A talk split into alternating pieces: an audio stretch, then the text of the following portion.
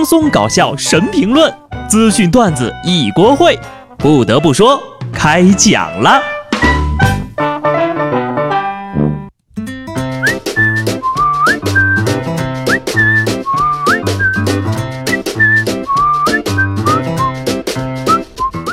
Hello，听众朋友们，大家好，这里是有趣的。不得不说，我是机智的小布。每到礼拜一呀，我都要对自己说：我生而躺着，为什么要起来上班？我要和我的床永远在一起。床，一片伟大的净土，是我灵魂的归处，肉体的坟墓。不得不说呀，我觉得现在自己变得懒了，不爱早起了，完全就是因为没有爹妈叫早了。要是父母在身边呢，肯定都给我安排的明明白白的。父爱如山，母爱如水。接下来呀，就要讲两个故事，请各位自备纸巾。话说上个月在江苏连云港巡逻的民警抓住了两名偷车贼，询问的过程中发现呢，这二位竟然是父子。据这位父亲表示呀，担心儿子活不下去，便教他偷车，也算一门手艺。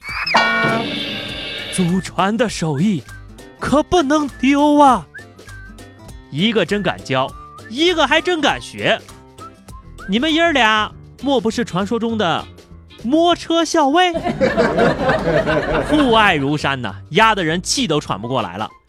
靠偷车养活自己，也是啊。偷到了有饭吃，偷不到呀有牢饭吃。成功或者失败，总有一碗饭可以吃呀。我不说话，我服了。上面的父亲爱的深沉，下面这位母亲则爱的奔放。话说台湾有位十四岁的初中生，长时间呢不上学玩失踪，学校警方多次上门调查，都被他妈妈拒绝了。警方就怀疑啊，这初中生可能会被妈妈杀害了。可结果啊，在一次强制检查当中，警察却发现孩子好好的在家打游戏呢。原来呀。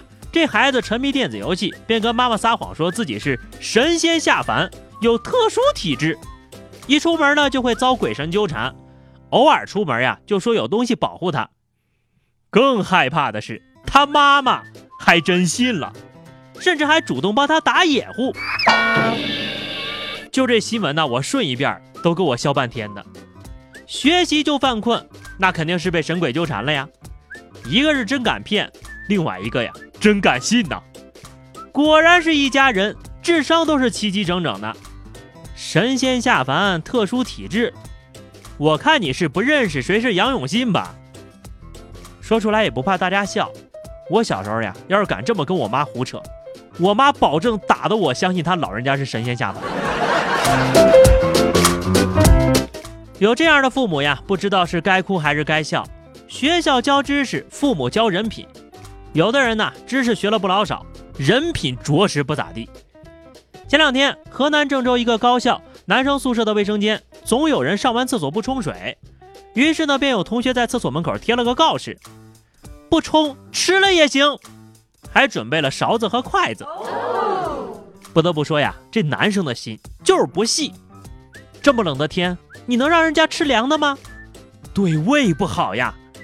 应该呢，再准备锅。煤气灶、微波炉，上完厕所不冲的啊，夹到锅里头，炸至两面金黄。隔壁厕所不冲水的同学都馋哭了。啊，对了，牙签也得备上呀，保不齐谁头一天吃的是金针菇呢，那玩意儿特塞牙。建议啊，学校能够实行这种刷卡蹲坑的制度，入厕之前呢，先刷一下卡，识别专业、姓名、学号。谁要是拉完没冲啊，学校广播就自动感应并循环播放。电焊专业的二狗子啊，学号三三八八，拉完不冲水，请抓紧时间到二号坑冲水。便后冲厕所这种知识呀，还需要同学来教，是不是不太合适呀？其实呢，一件事情到底合不合适，并不是一个人就能定性的。举个例子啊，你说中学生的考试表彰大会发猪肉。合不合适？前两天啊，福建南安一中学期中考试的表彰大会火了。本次表彰一等奖五斤猪蹄儿，二等奖三斤五花肉。校长说了，这次的奖金呢是一位乡贤捐赠修建校舍留下的，在请示了乡贤之后，拿出一部分钱来奖励优秀的学生，寓意金榜题名。这件事情呢，告诉我们一个道理啊，学霸都是大猪蹄子。讲真的啊，有些家庭呢勒紧裤腰带让孩子上学，这些奖励啊，正好也拿回家可以跟家里人分享，还是挺有意义的。毕竟吃饱了才有力气好好读书呀。不过校长下次再发的时候，能不能给个袋子装一下？说到合适啊，每个人都有适合自己的工作。现在呀，犯个罪都要讲究个合适。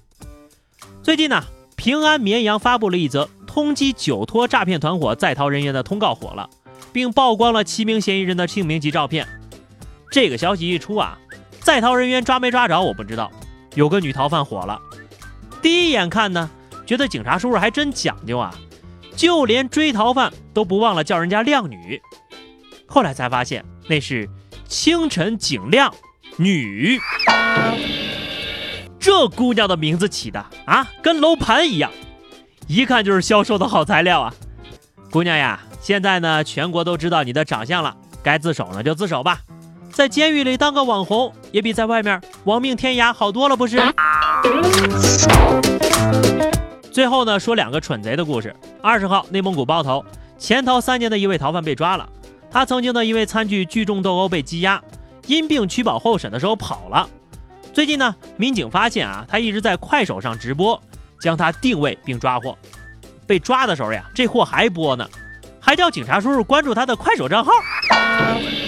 嗯，我有点想知道他播的是啥，怎么回事呀，大哥？有点网逃的自觉好不好？好吧，如你所愿，现在呢，真的被警察叔叔关注了。同样是群演的剧本，为什么有的贼就那么多戏呢？前两天，山东菏泽一男子半夜跳进了一家水果店，盗窃四千元左右的财物，并且啊，对着摄像头做鬼脸还尬舞呢，甚是嚣张啊！店主称呀，看了监控之后吓得都睡不着了。经过调查，该嫌疑人连续作案多起，目前呢已经被抓着了。跳舞你是专业的，盗窃就业余多了哈。你这也太讲究了，偷个东西还偷出了仪式感。这下好了，可以去监狱里蹦最野的迪。所以说，专业的人干专业的事儿，警察负责抓你，你呢就负责跳舞助兴，是不是还有点小骄傲呀？最后呢是话题时间哈，上期节目我们聊的是二零一八年都快过完了，说说你是怎么减肥失败的。听友小熊熊别跑说哈，减肥是不可能减肥的啦，这辈子都不可能的啦。运动又不会做，只有每天躺在床上才能维持一下生活这样子。你躺在床上是打吊针上瘾了吧？听友雪碧妹子说，减肥是不可能的呀，已经连续几年在一百一左右徘徊。好在是个大个子，不显得胖。过完年就要结婚了，一直挺排斥结婚的。更加上我不喜欢对方，就是因为不懂得拒绝，因为他对我的好，所以低低了两年。哎，这就是命吧？哎。我们不是在说减肥的事情吗？好的，本期话题啊，我们来说说你小时候啊对父母撒过最假的谎言。记得在评论区留言，关注微信公众号 DJ 小布，或者加入 QQ 群二零六五三二七九二零六五三二七九，来和小布聊聊人生吧。下期不得不说，我们不见不散，拜拜。